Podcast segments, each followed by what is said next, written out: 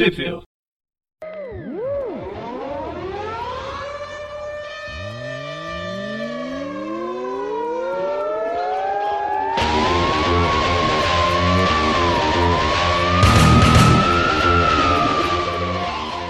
Bem-vindos a mais um Tripville. Eu sou o Presto Gustavo. E eu sou o João. e hoje a gente vai falar sobre a revista The Amazing Spider-Man Family Matters. Na verdade, as edições 14 e 15 que a gente estava meio perdida no meio das, das últimas Amazing, que a gente já tinha comentado.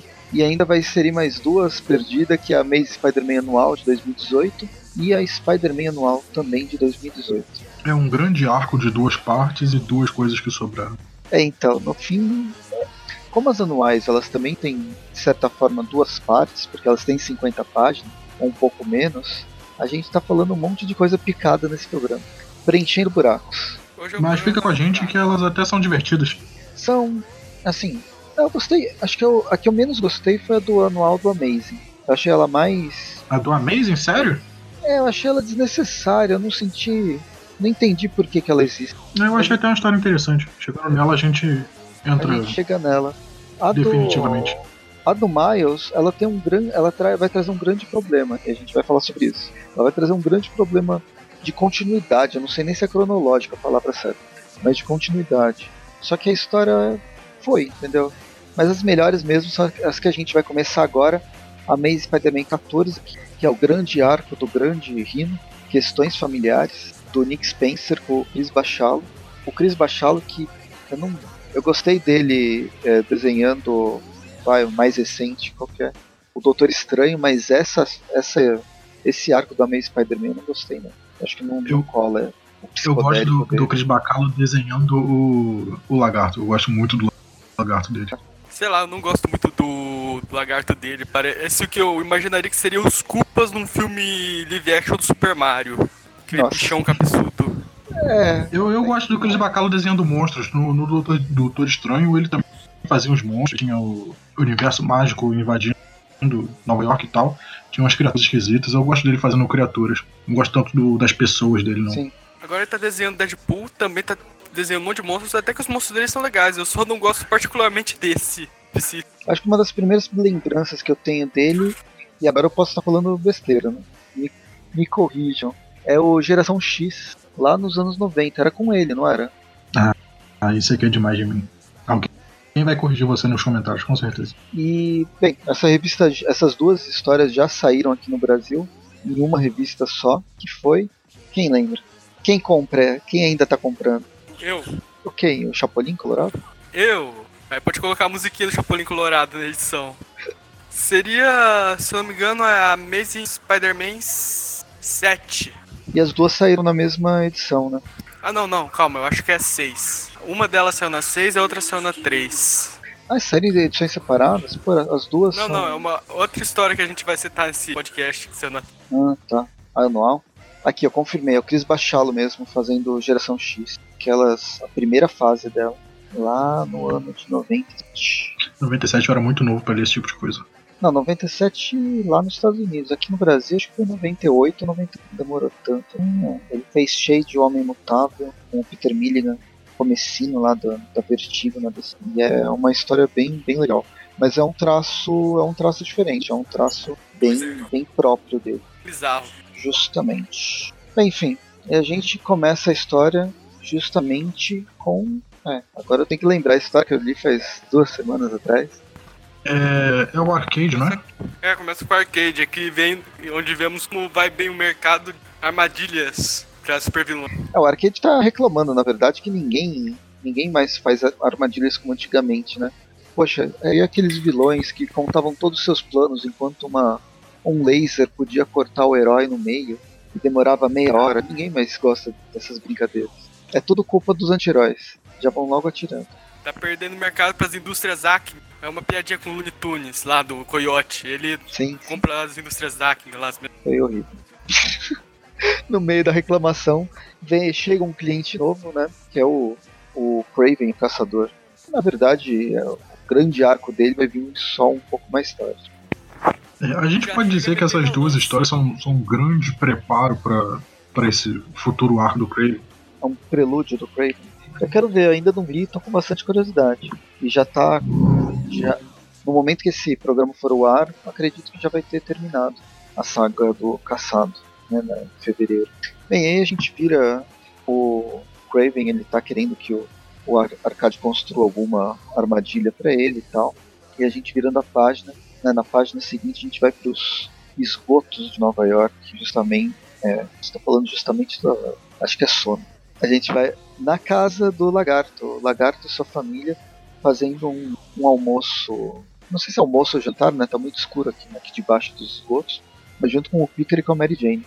Um almoço feliz, três lagartos e dois humanos. E não, os lagartos não estão comendo os humanos nesse caso. Senão seria ainda mais estranho eles estarem felizes vai pra um resuminho lá do que é o lagarto formar a família em lagartos e da relação agora que, ele, que agora ele tá dando aula de volta na faculdade, ofereceu pro Peter uma chance de fazer o doutorado dele dessa vez. É, aquele resumo básico que o Nick Spencer adora fazer para pegar algumas páginas. Ajuda quem tá comprando a revista agora, mas enche o saco de ler ela mensalmente. Duas delas mês. Sim, economiza a página, né? Você já tem as páginas padrão só pra só para mandar. Coitado do desenhista que tem que pensar em, no que, que ele vai desenhar nessas, nessas páginas. Nem eles conversam, mas existe o, o filho do, do lagarto que está na adolescência, ele quer entrar, ir para a escola, ter, ter os amigos que ele tinha antes. Esses lagartos, esses dois, o filho e a esposa do, do Connors, em especial, eles são eles são crias da clonagem, não são os, as pessoas originais. Né? É, porque na, na real. Relacionamento o... meio estranho também. É, agora a clonagem é. na Marvel tá um negócio bizarro, porque dependendo da ocasião ela é considerada ressurreição propriamente bizarro. É, por, porque o filho de verdade do, do Connors, o Billy Connors, o filho de verdade dele, ele foi morto pelo próprio lagarto numa, numa dessas rampages de raiva. O Connors matou o próprio filho. E aí é isso, né? Esses dois eles são, são clones do, do Chacal, que o Connors teve que injetar o soro do lagarto para eles não morrerem. Eu acho que o Billy, ele tem. É, na verdade, ele tem. Ele é bastante esclarecido aqui. Poxa, ok, eu sou um clone lagarto, embora ele não fale essas palavras. Mas por que eu não posso frequentar a escola se na minha antiga escola tem um carinha com chi, não sei quem, com, é, que tem escamas? O, os, tanto os inumanos quanto os, os mutantes, eles estão sendo mais aceitos nesse universo Marvel ultimamente. Então é só um carinha a mais, né? Pô, mas não. não. Hã? Olha, pior que a situação dos dois não anda muito boa, não. O que? Dos inumanos dos, dos mutantes? Pior que especialmente em relação aos humanos. Então, como que tá a situação? Os inumanos, eles foram jogados para fora da Terra, né? Essa toda essa fase foi abandonada pela pela Panini e agora eles publicaram a morte dos inumanos, que eu achei uma historinha legal, embora é um final sem contexto. É, é o final. Por outro lado, os X-Men com as bagunças sempre eles. No momento as coisas voltaram ao normal pros mutantes. Voltaram meio que a odiar ele. Não vai melhorar é. muito na fase que tá vindo agora. Típica terça-feira, humanos odiando mutante. Ok. Eu vou reclamar mais uma vez. Puta, eles vão evoluindo a relação da, do universo todo para depois voltar tudo para trás. Bem que é, tá cada vez mais real essa coisa de voltar para trás. E aí Bem, e aí eles estão eles estão reclamando. O Connors conversa com, com o Peter e com a Mary Jane, o quanto ele está sendo super protetor agora, porque o, o Billy não é uma criança normal. Então, ele não é uma criança normal até que você deixe ele ser uma criança normal, né?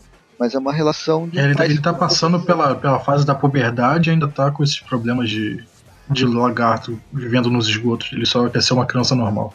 Aí ele fala sobre a Tia May, como que fica pensando como que a Tia May aguentou tudo que aconteceu e como ela é importante na vida dele, quanto ela como sofreu. Ela aguentou criar ele. Uma das coisas mais difíceis da vida dela. e, e temos mais recordatórios.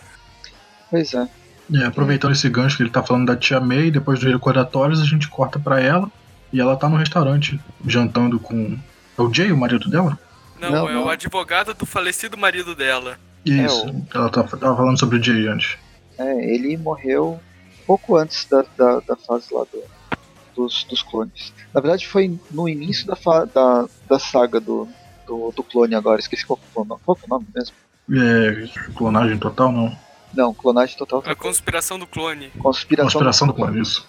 no inicinho da fase do Conspiração do Clone, que a gente já falou aqui, já teve podcast sobre isso, é quando morre o JJ e tem até aquela briga do Peter e do, J, do JJ Sênior, é, os dois não querendo que ele seja clonado, e aí o, o, o JJ Jr., que, não, que é, o, é o JJ que a gente conhece, ele fica completamente revoltado, né, porque vai perder o pai, culpa o Peter, culpa todo mundo.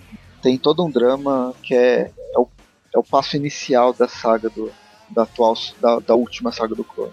Mas no fim, o cara morre, ele estava casado com a Tia May, e agora a Tia May tá, tá meio que sofrendo e ainda tentando rever uh, os, o quanto, quanto de dinheiro que ele tem, só que, putz, ela gastou um monte com as indústrias Parker. Pelo menos um lado bom aqui do Nick Spencer é que, embora ele tenha regredido a situação do Peter daquilo que foi transformado na fase anterior do Dan Slott, coisas que até o Dan Slott já tinha preparado, regredindo a situação, ele ainda traz elementos do tipo aquilo lá aconteceu, né? como isso. A tia May já foi rica e agora ela está perdendo perdendo dinheiro por ter investido nas indústrias Parker, que foi a falência por causa do de vários problemas, entre eles aquele relógio, aquele iPad, é, tipo um iPhone, um relógio que o Peter criou, só que foi um dos principais vetores de eliminação das pessoas dos, dos clones. Em, resu em resumo, ela voltou pro status quo de pobre. É. E aí, ao é, falar com o advogado, aquela... o advogado se apaixona por ela. É, ela até menciona que ela tá, ela tá meio que jogando poker online, tentando ganhar um trocado com isso. E aí o advogado começa a flertar com ela, exatamente.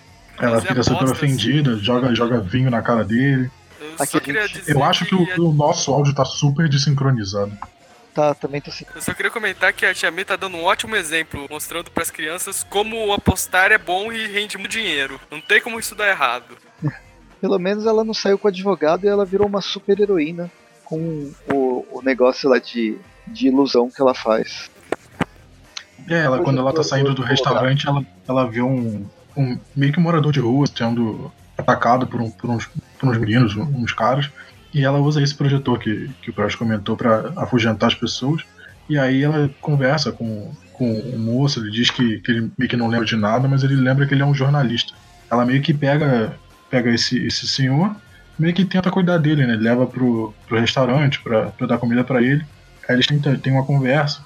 E acho que é agora que, que ele fala que ele não lembra quem é exatamente, mas que ele tem certeza. Ele lembra. É meio complicado. Depois vai se explicar nesse. Aí enquanto eles estão. Ela tá dando comida a esse, esse moço, aparece o, o Rino, dá uma investida na, na parede do restaurante. Aí detalhe, a conta vai para advogado. é, e aí no meio da conversa. Nossa, enfim, no meio da conversa o Rino aparece, ele, ele brinca de atravessar paredes. Só que quando ele não é lince negra, ele faz um pequeno estrago no caminho. Pois é, pequeno, pequeno estrago. Peter e a Mary Jane estão andando pelo Times Square, essa coisa do Peter aceitar ou não, doutorado, e por algum motivo no telão do aí da, do local aparece o treinador. O treinador, é. E aí quando ele chega lá, virando na página seguinte, a gente vê que é o treinador e o Homem-Formiga, aquele Formiga Negra, que estão fazendo.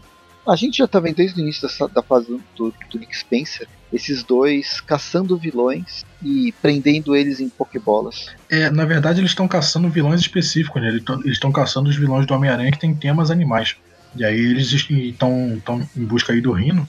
Só que o Rino ele tá numa, numa vai e volta de tentar não ser tão vilão. Ele é, ao mesmo tempo ele tá ajudando o Miles, ele ajudou o Miles numa umas histórias atrás, não sei se vocês já comentaram, mas o Rino ele tá nessa fase meio cinza, sem querer fazer um trocadilho com, com a cor dele, de, de não tentar mais ser vilão.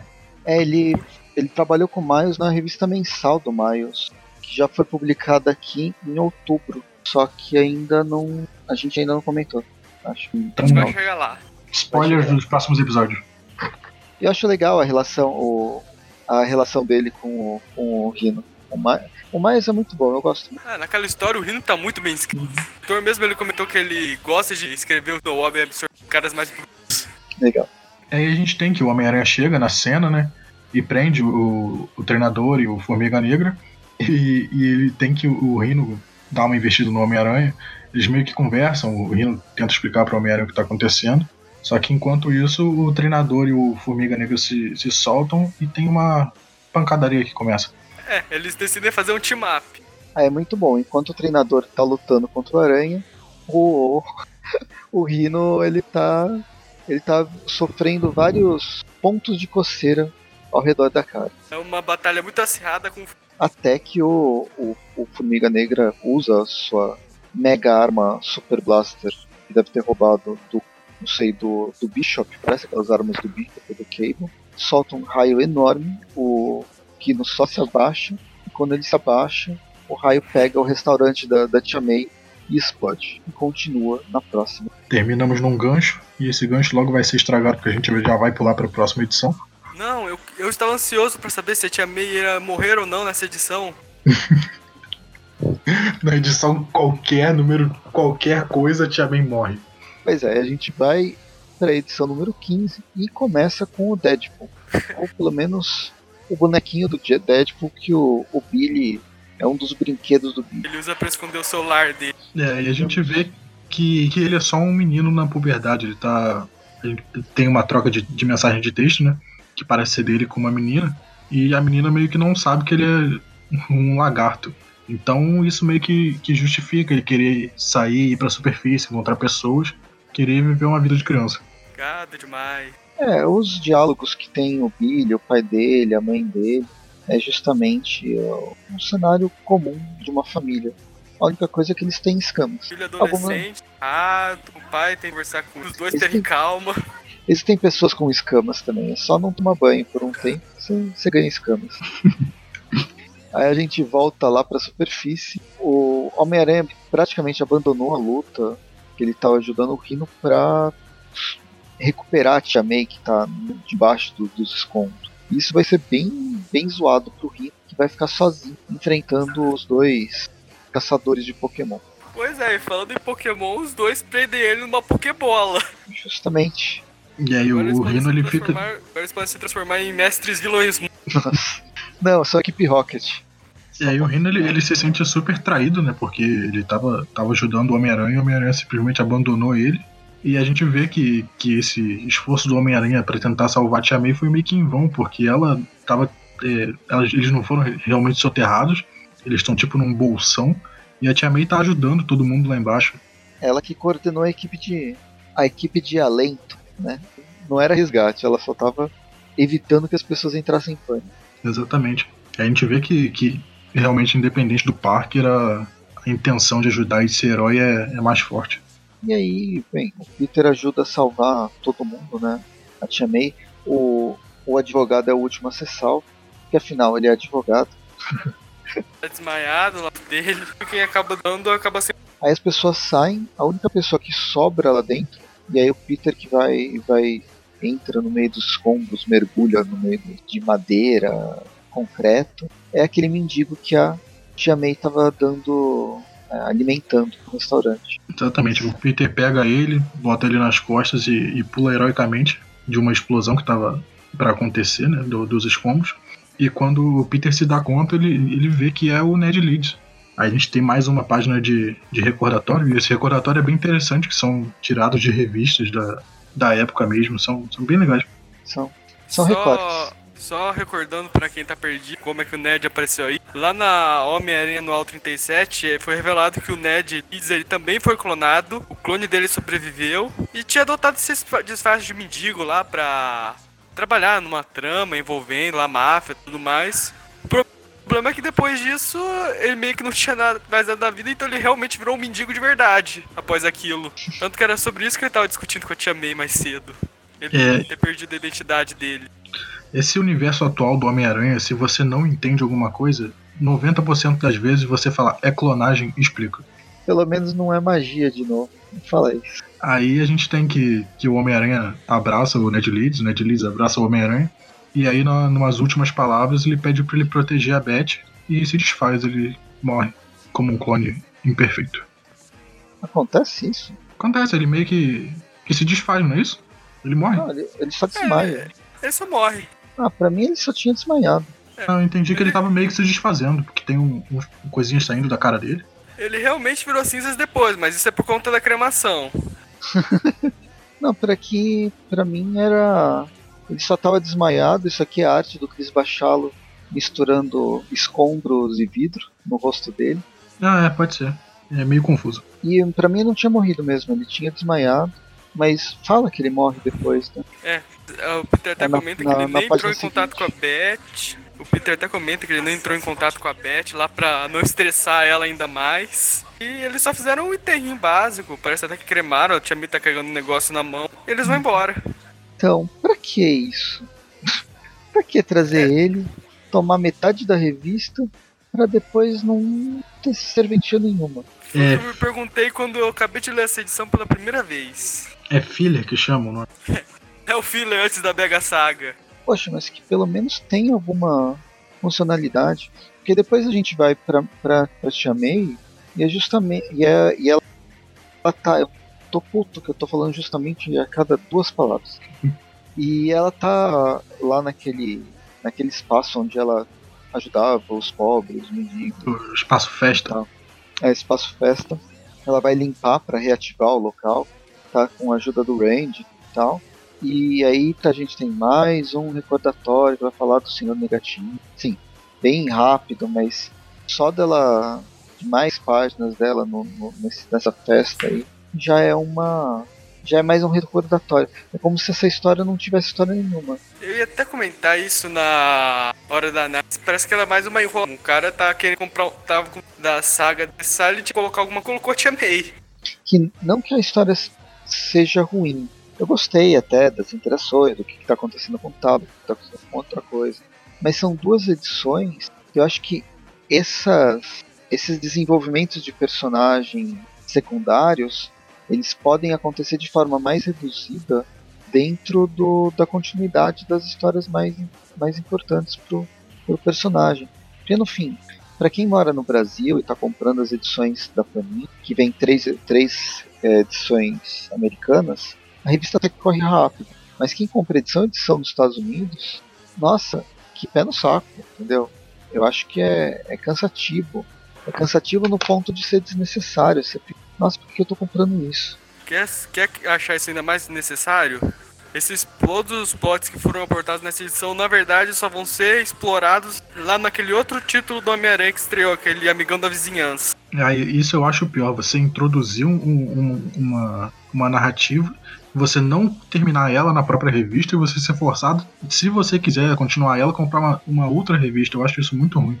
Mas em qual? Na- no segundo arco ou no primeiro arco? Vai ter, assim, ó, os problemas pessoais da Tia May já vão ser logo no primeiro arco. Aí a parte do Centro Festa já vai ser no segundo arco desse tipo. É que o primeiro arco já foi lançado aqui no Brasil, eu já li. Gostei até da, da edição. Eu acho É. que ela tem um. A proposta da revista ela me lembra o que era é, Peter Parker The Spectacular Spider-Man do Chip Zdarsky. Embora o Chip Zdarsky, ele, eu acho que o roteiro dele é muito melhor que o do Tom Taylor. No- então, a história, eu gostei da, da parte do Chip Zdarsky. E essa do, do Amigão da Vizinhança achei ok também. Nada demais, sabe? Mas enfim, estamos falando sobre várias, várias, é, várias outras revistas que não essa mesmo, porque talvez essa própria revista que a gente está lendo, ela não signifique nada, ela só solta pedaços que vão se resolver em outras, em outras edições. A história termina com o Billy fugindo de casa, não fugindo, eu não vou fugir e vou pro mundo, mas Ele vai, simplesmente ele vai quer se queirar pra fora de casa porque a menina que ele tá trocando mensagem chamou ele pra uma festa e ele, ele vai, né? Enquanto o pai tá dormindo, cochilando, ele arruma uma mochila, pega um casaco e, e vai pras ruas. Eu devo dizer de novo, gado demais, esse moleque. E aí, pra Depois a gente- fechar, É, e depois pra fechar a gente tem o- os dois vilões guardando a Pokébola, que é um pouquinho maior do que a que o Ash usa. Eu acho que precisa de, um- de uma tecnologia um pouco mais, mais forte. Até porque se prende Snorlax, dá pra prender o Rino, né? tamanho tá, tá condizente ali um encontro. E é isso, aí tem um, um último diálogo do, do Craven com o, o Arcade, já dando o início, dando a entender que vai começar pra próxima saga. Ou É, a saga, na verdade. É, o É. grande arco do Nick Spencer nesse primeiro, nesse primeiro ano vai ser o caçado. Falando em sagas, o que eles estão comentando é que o Arcade conseguiu pra ele aquele mesmo campo de força usado pra cobrir a Terra lá naquele Império Secreto do próprio Spencer. Craven usar em escala menor em qualquer lugar que ele queira. A edição termina mostrando o Central Park. É, Eu o, deve imaginar onde ele vai usar. o arcade ele indica, né? Fala pra ele escolher um lugar na África pra ele fazer essa, essa caçada dele. E o Craven diz que, que não, que vai fazer no, no reino do- dos outros, não no reino dele. Como se a África fosse reino dele, né? É, É, vamos voltar nisso depois. É bom que você já leu e você lembra. Eu ainda não li e tudo pra mim é, fica é tudo novidade. estranho. Tudo novidade e é meio estranho. Não tá. Esse roteiro não me tá. O roteiro do Nick Spencer não me tá chamando atenção desde o início. Cara, esse arco, assim, eu defendo o Spencer em muitos arcos, mas esse não é um deles. Qual? O do caçado? Não, esse mesmo que a gente acabou de que a ler, gente acabou. duas, de duas partes. Sei. É, não sei qual que é a questão de planejamento que ele tá fazendo. Até o desenho foi do Bachalo, pro- provavelmente não, não era tão necessário assim, porque o Bachalo não é um dos desenhistas principais da série. Mas enfim, a gente termina esse aqui, vamos pra Amazing Spider-Man número 1. ah, o anual do Amazing Spider-Man de 2008, 2018, com Saladin Ahmed nas, no roteiro, Gary Brown nas, nos desenhos e Lilo Reed nas cores. Eu só queria comentar aqui um detalhe que aqui naquela introduçãozinha do, da primeira página que tem as- a apresentação da equipe, tudo tá comentando que esse é um daqueles Tales do Homem-Aranha, basicamente. Fala que é Untold Tale in the History of Amazing Spider-Man. É, ela se passa entre Amazing Spider-Man 253 a 258. É um grande flashback. É o grande flashback. Mas é, é- eu achei essa revista interessante. É, ela mostra um ponto de vista diferente que a gente não tinha visto até então. É, a gente começa. Já pode começar? Já, já. Ela foi É. publicada onde? Ela foi já publicada aqui no Brasil, então. Ela foi na Espetacular Homem-Aranha 3. Eu parei de comprar na 2. Por isso mesmo. É, então a gente começa no, nas guerras secretas, né? E a gente tem que. que quem As tá Guerras na. Secretas originais. Isso, lá, lá antigamente. A Guerra Secretas que foi pra vender bonequinho. Porque essa nova não. Essa nova foi só pra vender revista. E bonequinho. A gente tem que. Quem tá narrando essa, esse ponto de vista da das primeiras guerras secretas é o simbionte. Que ele diz que ele tava preso numa jaula até que o amigo apareceu e libertou ele. E aí eles foram. fizeram aventuras e tal.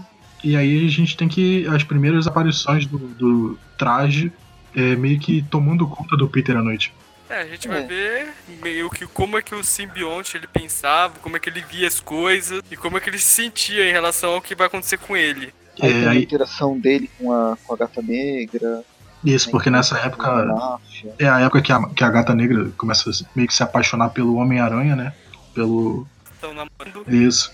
Eles já estão namorando ou eles namoram depois? Não, eles já estão namorando, inclusive já estão caminhando pro término, porque a razão do término já começou aí nessa fase, que foi ela ter obtido poderes com o rei do crime. Aí a gente tem aquela história clássica, né? Que o Peter ele não tá bem no trabalho, não tá bem em casa, não tem dinheiro, aí a- isso afeta a relação dele com a gata negra. E aí começam a- os conflitos dele dormindo e o, tra- e o traje do simbionte tomando conta dele. Detalhe que nessa, nessa época o Peter e a tia May eles estavam extremamente brigados, já que o Peter tinha acabado de abandonar a faculdade. E aí a gente tem o. A história basicamente se passa é, pelo, pelo.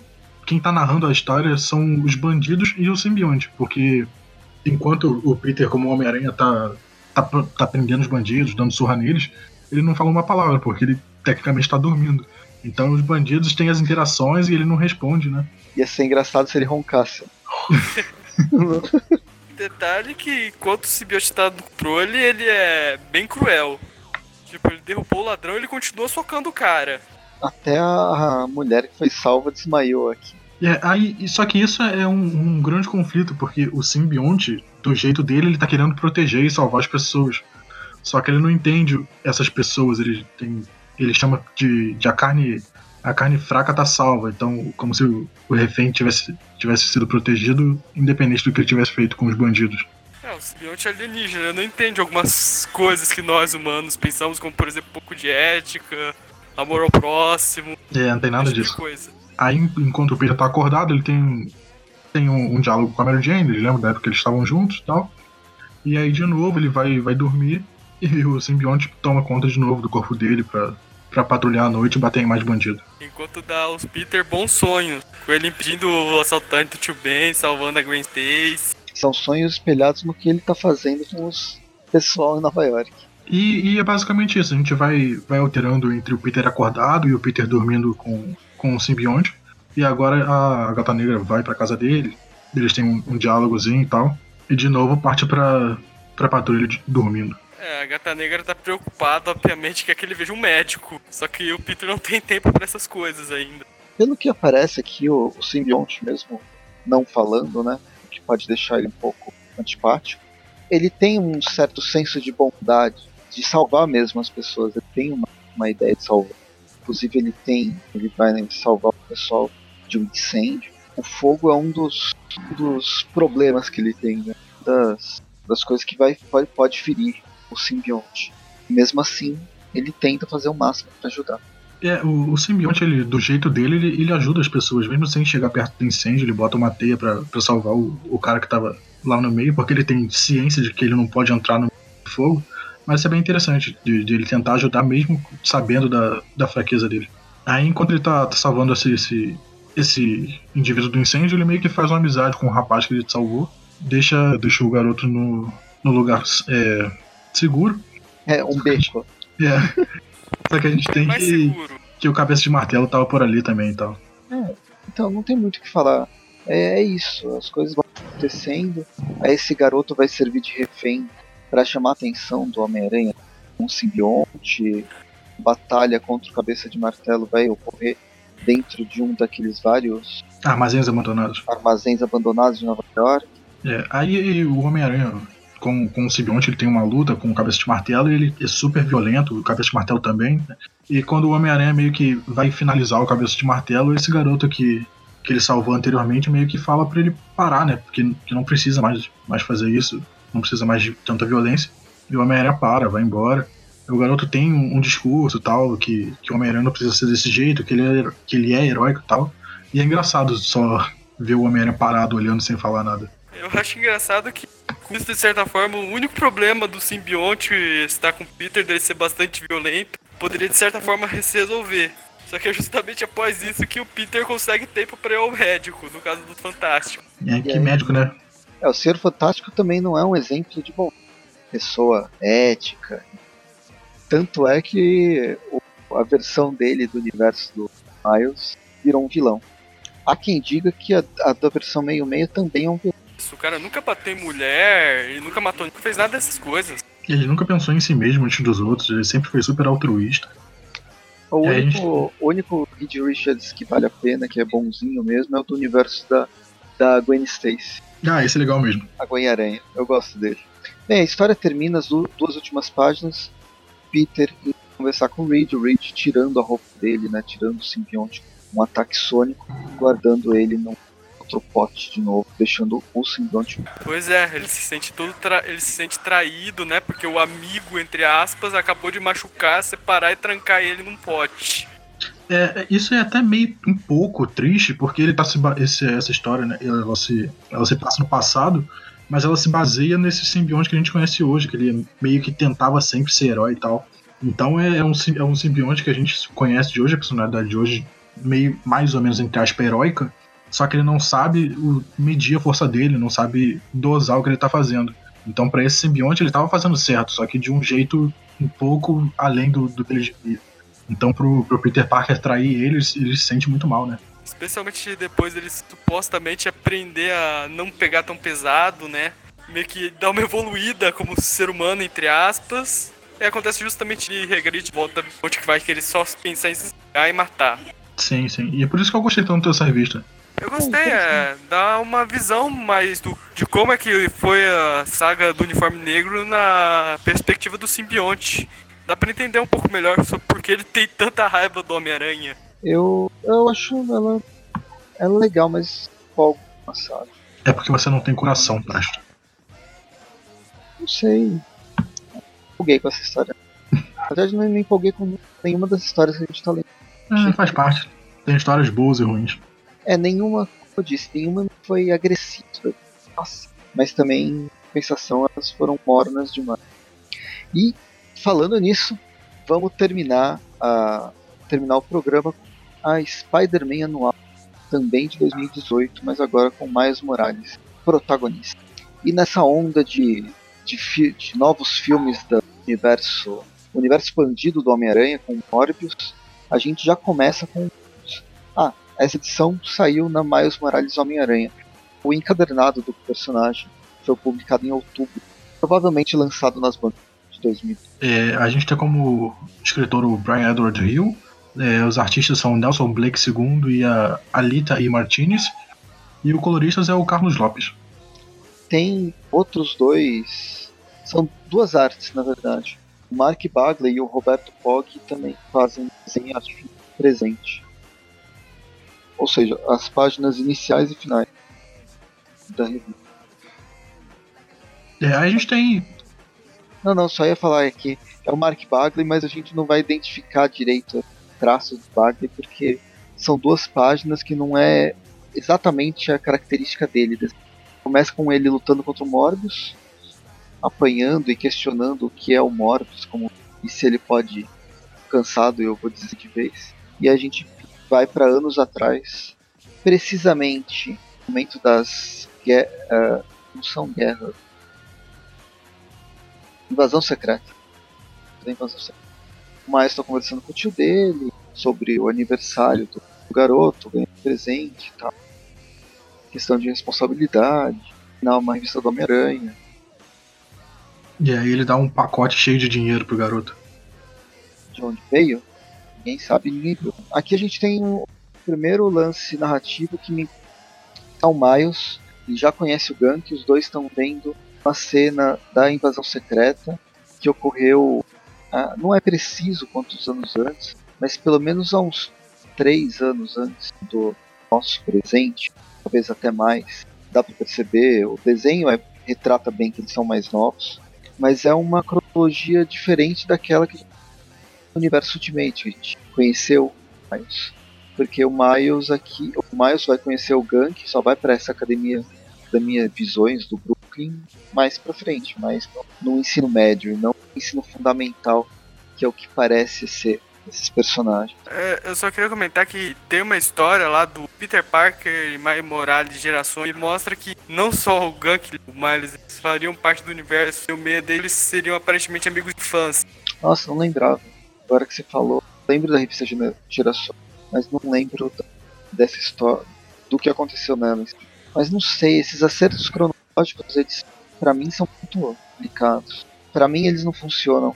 Até porque o próprio Miles Morales, a memória dele de vida é do universo meio-meio, né? Porque ele, ele atravessou, ele, ele sobreviveu à, à entropia que foi criada a destruição do universo da memórias dele são do universo 610. E aqui a gente tá vendo uma passagem do universo meio-meio, do universo Prime lá. É, isso é, é, muito esquisito, porque é como se ele soubesse de tudo que aconteceu no, no, universo Ultimate, mas também tivesse todas as memórias desse universo que ele sempre viveu no, no universo meio-meio. Cara, a coisa mais próxima que eu penso que para explicar isso seria tipo aquele filme Efeito Borboleta. E quando o cara ele vai numa nova linha do tempo, ele ganha automaticamente as memórias de tudo que ele viveu naquela linha, naquela cena lá que o Ash Kurt começa a sangrar pelo nariz. É, é, é, tipo isso mesmo, que ele tem todas as memórias daquela linha, tá? Só que de todas as outras também. E ele quase morre no processo. Na verdade, ele morre, né? Depende Spoiler. do final que você assistiu. Esse filme tem dois finais alternativos. É, então, tá. Eu acho que eu fiquei nessa dúvida porque eu assisti os dois. Mas não estamos falando de efeito borboleta. É justamente esse efeito que me causa estranheza. Porque eu sou. Eu não sou o Ashton Kutcher, mas agora eu tô, tendo inserida essa nova memória de um, de um mundo onde eu nunca vivi. É, tem um, garoto é, chamado Brand, ele convida o Miles para sair e tal, o Miles e o, o Gang, e não sei se para sair, se pra uma loja, com alguma coisa desse tipo. Eles, meio, eles vão, o, o Brent e a Olivia estão lá e tal. A Olivia meio que mostra pro Miles uma jaqueta legal, fala para ele experimentar. Só que enquanto eles estão conversando, o, o sentido do aranha do Miles dispara. E pela, pela porta do lugar atravessa uma nave, o Miles até tenta salvar a menina. E aí a gente vê que tem um Screw disfarçado de policial. É, disfarçado entre aspas, porque ele tá com a cabeça verde só, só com a roupa de policial. Ah, podem pensar que ele é o, pode pensar que ele é um duende verde. Então, essa loja aqui tem nos Estados Unidos, aqui no Brasil não, pegou, até porque não tem tanta, tanta grana assim. Mas existe uma ideia de loja conceito. E é uma loja que abre somente em locais ou abandonados, é, ou locais meio estranhos, meio diferentes. A loja fica durante seis meses só, quase uma intervenção artística, com as vindas de diferentes tipos de artista também. São, é uma loja conceito, aí ela, ela fica seis meses, fecha e abre em outro lugar. Tem alguns lo locais, virou uma, uma, uma loja evento também, que acho que é um movimento desde 2010. É um, uma das vertentes da arte contemporânea voltado para moda. Esse, é, legal. Interessante isso. Eu lembro que teve um carinha no, na pós-graduação lá de História da Arte que ele estava estudando isso. Aí eu sei muito por cima do que ele explicou do projeto dele. Aí agora lendo é, de novo, entendendo essas páginas, me lembrou que é justamente isso. E aí você tem roupas diferentes, tem e normalmente são roupas mais baratas porque mas elas são elas podem ser baratas ou caras, depende do lugar onde se abre, depende do dono da franquia. No fim é uma franquia temporária. Mas elas são obras únicas. Tudo que está dentro e que está fora são obras de arte. Por, por isso que está abrindo. Se tem uma fila enorme formada para entrar na loja, é porque ela é. Depois disso, nada que está ali, ela vai ser vendida em qualquer outro lugar. Até porque aquela loja já não vai existir mais. É bem maneiro isso, achei, achei bem interessante de verdade. É, é, é bizarro, mas é, legal. E aí, justamente, a roupa que o Miles pega, é, aparece esse Scroll, aí o Miles ele já tem poderes de aranha, e embora ele não seja o Homem-Aranha, ele enfrenta o Scroll, uniforme que ele coloca aleatoriamente entre as coisas que ele encontra na loja. uma camisa até que a garota que pega para ele, né? Fala para ele vestir. É, é... Parece, parece que convenientemente essa jaqueta que a, que a menina deu para ele experimentar parece que tinha um capuz. Aí ele meio que pega um óculos de um manequim que tava do lado, fecha tudo e, e meio que faz um uniforme improvisado. A camisa tem um símbolo de aranha também. Aí ele começa a brigar com, com o screw policial, joga ele pro, pro lado de fora da, da loja. Aí finaliza ele com, com um choque com um ferrão no pescoço do Screw. Então, e esse, essa, essa roupa, ela não faz referência ao primeiro uniforme do Homem-Aranha desse universo do MCU? Sei lá, para mim ela lembra bastante o Aranha Escarlate, um o Aranha no ar. É, por, acho que é por conta desse, dessa, desse, dessa jaqueta dele, esse, entre aspas, o símbolo de aranha ser meio pro lado, meio diagonal, e ele tá usando um óculos é meio que uma mistura de um monte de coisa. Mas vocês lembram da primeira roupa do, do Homem-Aranha? Sim, sim, que tinha um capuz também. Não, o que mais me marcou foi essa, essa aranha no. É porque tecnicamente não é uma aranha, né? Era só pra ser uma jaqueta com, com esquema de cores estilizado. Aqui, ó. Achei. Vai, vai abrir. Droga. Made, Made Switch. Spider-Man The Amazing Spider-Man. Ramca. Dá o link. Hum. Acho que aqui é de um boneco. Acho que eu enviei pelo, pelo Discord. Ah, eu acho que você tá, tá fazendo associação por causa desses óculos. Porque eles são tipo um óculos, só que eles têm, meio que mexem. E ainda mais é. nessa imagem, eles estão meio que fechadinhos, como se fosse um quadrinho mesmo. É que quando eu li me lembrou dessa roupa. Mas agora vendo, é a mesma roupa do universo do MCU. Ela, ela lembra até o do mais o, o Escarlate. Por causa da jaqueta sem sem manga. Mas enfim, foi uma viagem da minha cabeça. Estamos na. Voltando para a revista. Voltando para a revista. Na verdade, é... acabou, né? Ele é, basicamente acaba. Ele, o, o Miles abate o, o Screw policial, e aí tem que, que chega o Homem-Aranha de verdade, né? É, o Miles fica todo empolgado e tal, aí o Homem-Aranha vai tirar a máscara para ele e é um outro Screw, Screw. Aí ele meio que se mete numa briga de novo. É, o, o Screw Homem-Aranha tenta capturar o Gank, Aí pega o, o, o Miles, joga embora e tal. E acaba que é o Thor que chega e causa. É o, e, uh -huh. é, o Thor vem. E destrói a, a nave. Destrói a nave do, dos Screws e tem uma, uma pancadaria final com, com esse Screw e o Homem-Aranha. O, Tipo, o- você tá andando de carro, bate um inseto no para-brisa. Basicamente foi isso que o Thor fez. É, foi tipo isso, porque ele foi muito blasé destruindo essa nave, ele só passou e foi embora. É, ele tava no meio da batalha final lá das- da invasão secreta. Aí o, o É. Miles de- de- é, derrota esse Skrull, prende ele, só que ele acaba vendo que, que o menino que convidou ele pra, pra essa saída, ele acabou morrendo. Aí passa um tempo, a gente tem a, a cena do, do enterro do menino, a, a garota que tava com eles também fica super triste, o Miles vê que, que as ações dele têm tem consequências, que tudo que ele faz tem uma consequência. Aí com isso, aí com isso o Miles devolve o dinheiro pro tio Aaron e fala que importa assim de onde veio. De... Aí Questão, voltando essas, pro, essas questões da responsabilidade, volta pro presente e o Miles de- derrota o Morbius com um dos seus choques. ferrão. Enfim, Ainda tem uma historinha pequenininha da Emily Ryan Lerner, com Alberto Albuquerque e o Carlos Lopes nas cores, de dois, quatro, seis páginas, do Miles Morales tentando tirar a carteira de. História Não é o engraçada. Gank que tá tirando a carteira de mista? É, o Miles tá no banco de trás, né? Isso ele tor- topa com o Turbo, que tá roubando um caminhão de. Adivinha quem? É fã do MC... Quem é fã do MCU? Divide quem é o caminhão.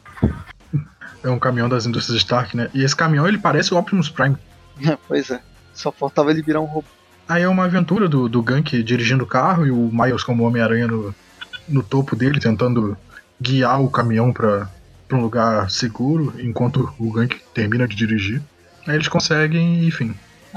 Prende tudo, o dono do, dono do caminhão, ele, ele dá um presente. Que é isso aqui? Café.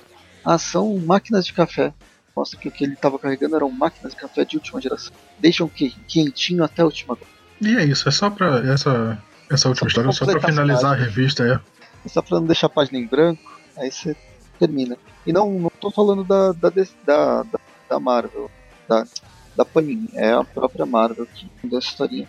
É divertidinha, é engraçadinho. Não machuca. Ah, acho que todo, todas as histórias que a gente falou são ok. Esse é, esse é o grande problema. Mas vamos para as notas. Que nota vocês dão? É, a gente vai dar uma nota só pra tudo, ou uma nota pras Amazings e uma nota pras anuais? Três notas. Não, acho que a gente pode dar uma nota pra Amazings e uma nota pras anuais. Tipo, anuais, uma só.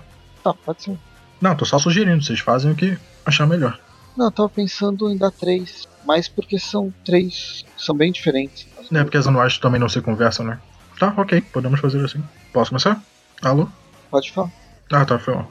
É, eu vou começar com as Amazings, que são, são duas e elas passam bem rápido, né? Essas Amazings, elas são basicamente só uma um filler mesmo pra, pra começar a saga do, do Craven. Mas eu, eu achei legal. Eu gostei mais da, da número 14 do que da 15, porque a 14 ela tem, tem um foco. É, tem, eu não queria falar desse jeito, mas ela realmente tem uma história. É, eu achei ela mais interessante do que a 15. Então, a arte, a arte eu gosto do, da arte do. Como que é o nome? Da Shala. Isso, do Chris Bacalo. Gosto da, da arte dele, não me incomoda. E apesar de serem histórias bem rapidinhas e mais ou menos nada acontecer, não, não, me, não me deixou triste. Então acho que eu vou dar 7 para as Amazing 14 e 15. É, a anual do Amazing Spider-Man. Eu gostei bastante dessa história. Eu gostei de verdade.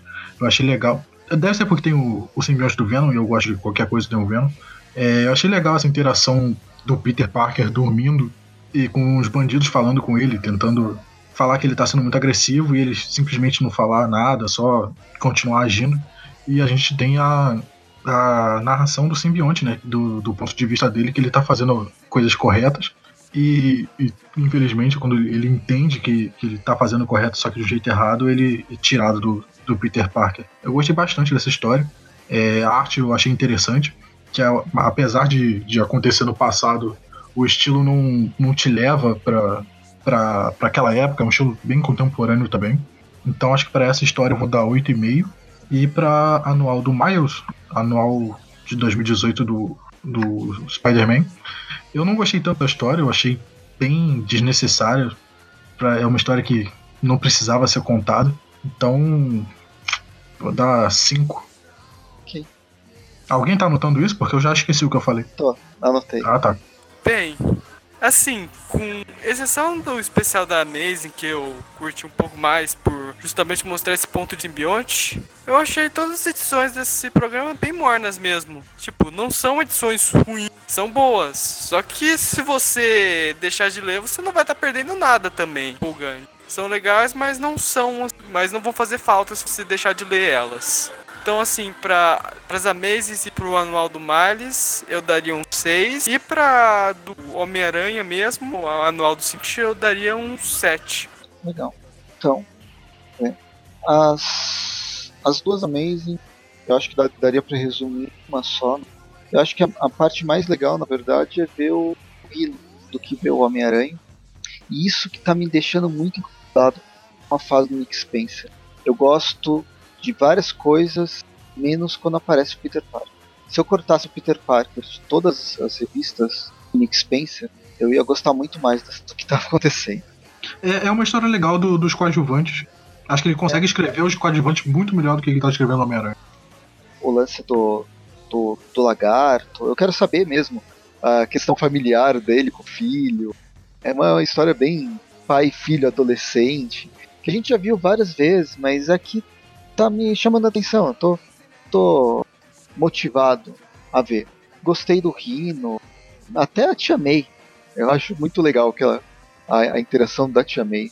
Até isso, isso corrobora o que eu, que eu gosto mais da 14 do que da 15. Aí a 15 chega o Peter, o Peter efetivamente na história e ele. Ah, eu também me sentiria atraído. O Rino se sentiu. Então eu vou dar uma nota os desenhos do Chris Bachalo, eu acho, eu gosto deles em alguns momentos, mas não gostei né, dessa revista nessa na arte do Homem-Aranha. Eu acho que não, para mim não colou. Para mim, quando ele tava no, Doutor Estranho, fazia muito mais sentido. Então vou mandar um 5 para ele, para Amazing. 5 rinos tristes. Na anual número 1, um, na Amazing que aí é a história do, do universo do uniforme negro. O desenho tá legal, o desenho tá bem bacana. Desde a contextualização inicial, que é mais traço mais estilizado, se tivesse é, as coisas são mais retas, linhas mais retas, é bastante sujo. Tem umas, umas coisas de retículo, até vir para a história principal. Se bem que a retícula é utilizada em tudo quanto é, quanto é lugar, tem uma estética bem, bem bacana. A ideia do do simbionte, a história do simbionte, a triste história do simbionte, que é negado pelo seu melhor amigo. Na verdade, nunca foi amigo. Colocando o Peter mais uma vez como vilão. Caramba, essas, essas histórias estão deixando o Peter cada vez mais um vilão, babaca. Isso está me incomodando. Mas no fim, realmente, depois, ainda mais com essa releitura, achei ela até mais interessante. Então, para essa Amazing acho que eu vou dar sete Venoms tristes. E pra, terminar, pra última você vai dar Morbius tristes? É, são todos tristes, você percebe, né? É o Riddle triste. É. E pra última história, coitado do Morbius. O Morbius ele só apareceu para ser aquele. Não é nem coadjuvante, é quase o carinha que tá passando lá no fundo da história. Uma, uma cena de um filme do, do Woody Allen. Não importa quem tá passando lá atrás. Foi Morbius o Morbius foi inserido. Nem sei qual é a situação atual do Morbius para colocar ele como vilão aqui, pois simplesmente eu acho que nem o roteirista sabe. Foi Cara, só uma desculpa de... pra memória do, do Miles Morales. Eu lembro quando eu li essa edição pela primeira vez, tempões atrás, eu lembro que eu fiquei triste. Porque eu, nessa época o Morbius ele tava sumido fazia um tempão. E essa foi a única participação que ele teve em anos. E que teria nos, em algum. até bem recentemente. É, se não fosse o filme, eu acho que ele não ia ser ressuscitado por tem recitado no ponto de vista mercadológico, no ponto de vista. Eu acho que ele não estava morto, mas enfim, vai saber. Enfim, assim, eu gostei do desenho, eu acho que a arte é bem legal. Tanto do Mark Bagley, sempre muito bom, quanto do Nelson Blake com a Alita Martins. O problema, o maior problema dessa história não é nem o Morbius, que é só um, um MacGuffin para a história acontecer. Podia ser o Miles dormindo no, no, na sua cama e pensando na vida. Mas é tentar inserir ele dentro de uma cronologia já existente sem a cronologia ter, ter mudado. Uma das coisas que a gente ficou conversando sobre a DC, quando fez a crise das terras, ela misturou um monte de realidade paralela e mesclou tudo, várias terras numa terra só, pagando cronologias, criando novas para criar no fim novos heróis. A Marvel tentou fazer isso com Guerra Infinita, de certa forma. Mas a Marvel. Guerras Secretas. É Guerras Secretas. Mas a Marvel insiste naquela ideia de. Não, nós nunca fizemos um reboot. Não, eles fazem reboot de ano em ano, mas eles não dão aquele grande evento que, que chama reboot. Né, eles vão fazendo. lapidando, lapidando até. até não ser mais aquilo que ele está começando a lapidar. E as Guerras Secretas seria o evento mais próximo desse dessa mega quebra cronológica. A inserção do Miles Morales no universo meio-meia, ela já vem quebrada, porque ela quis trazer um personagem uma Terra onde não sei se cabia necessariamente outro Homem-Aranha, se bem que com as histórias que a gente foi acompanhando, tanto Aranha Verso quanto Campeões, a própria história do Miles Morales, parece que esse, o Miles, para mim, ele é muito mais interessante do que tem, mas tentar inserir ele, trazer todo os personagens secundários, né, os personagens acessórios que vêm junto com o personagem Miles dentro do universo do meio-meia, ele soa meio quebrado. Principalmente porque não nem aceita o que já foi feito com Miles Morales no universo meio universo 1610.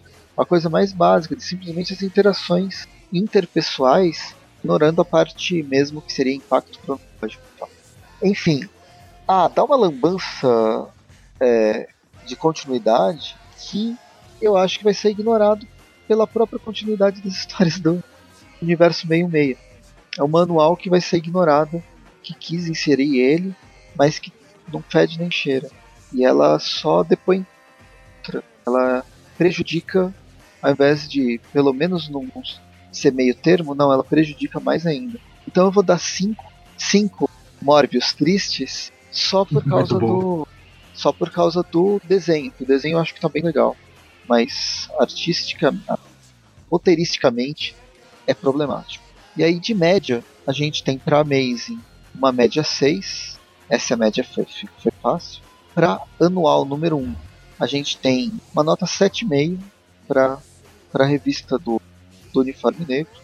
E para anual do, do Miles Morales, que embora seja o personagem que eu mais gosto, ela tem uma média de 5.3. 5,5 sendo muito bonzinho. Somando as três, que acho que fica até mais fácil, 5.5 mais 7.5 mais 6, dá 19 de 3. Uma revista, essa, esse programa pelo menos, a gente dá uma média 6,5, arredondando para cima. É, uma média quase ok.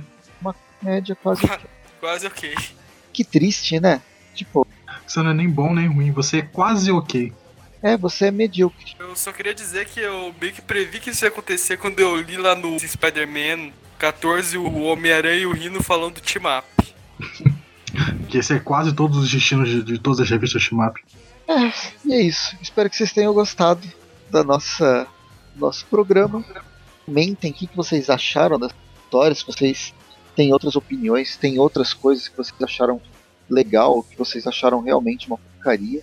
E a gente se vê nos comentários, se vê nos próximos episódios. Estamos sempre aqui todas as todas as quartas e sextas programas falando sobre revistas clássicas mais recentes nas sextas, as últimas sextas do mês tem o Tweepcast, que são os programas, mai, os programas maiores, mais complexos, onde a gente fala sobre algum tema, onde a gente debate sobre Homem-Aranha, e o impacto dele no nosso mundo. E, e fora isso, tem Instagram, tem Facebook, tem YouTube, tem Twitter, tem Padrim, tem todos esses lugares que a gente pode se encontrar para conversar.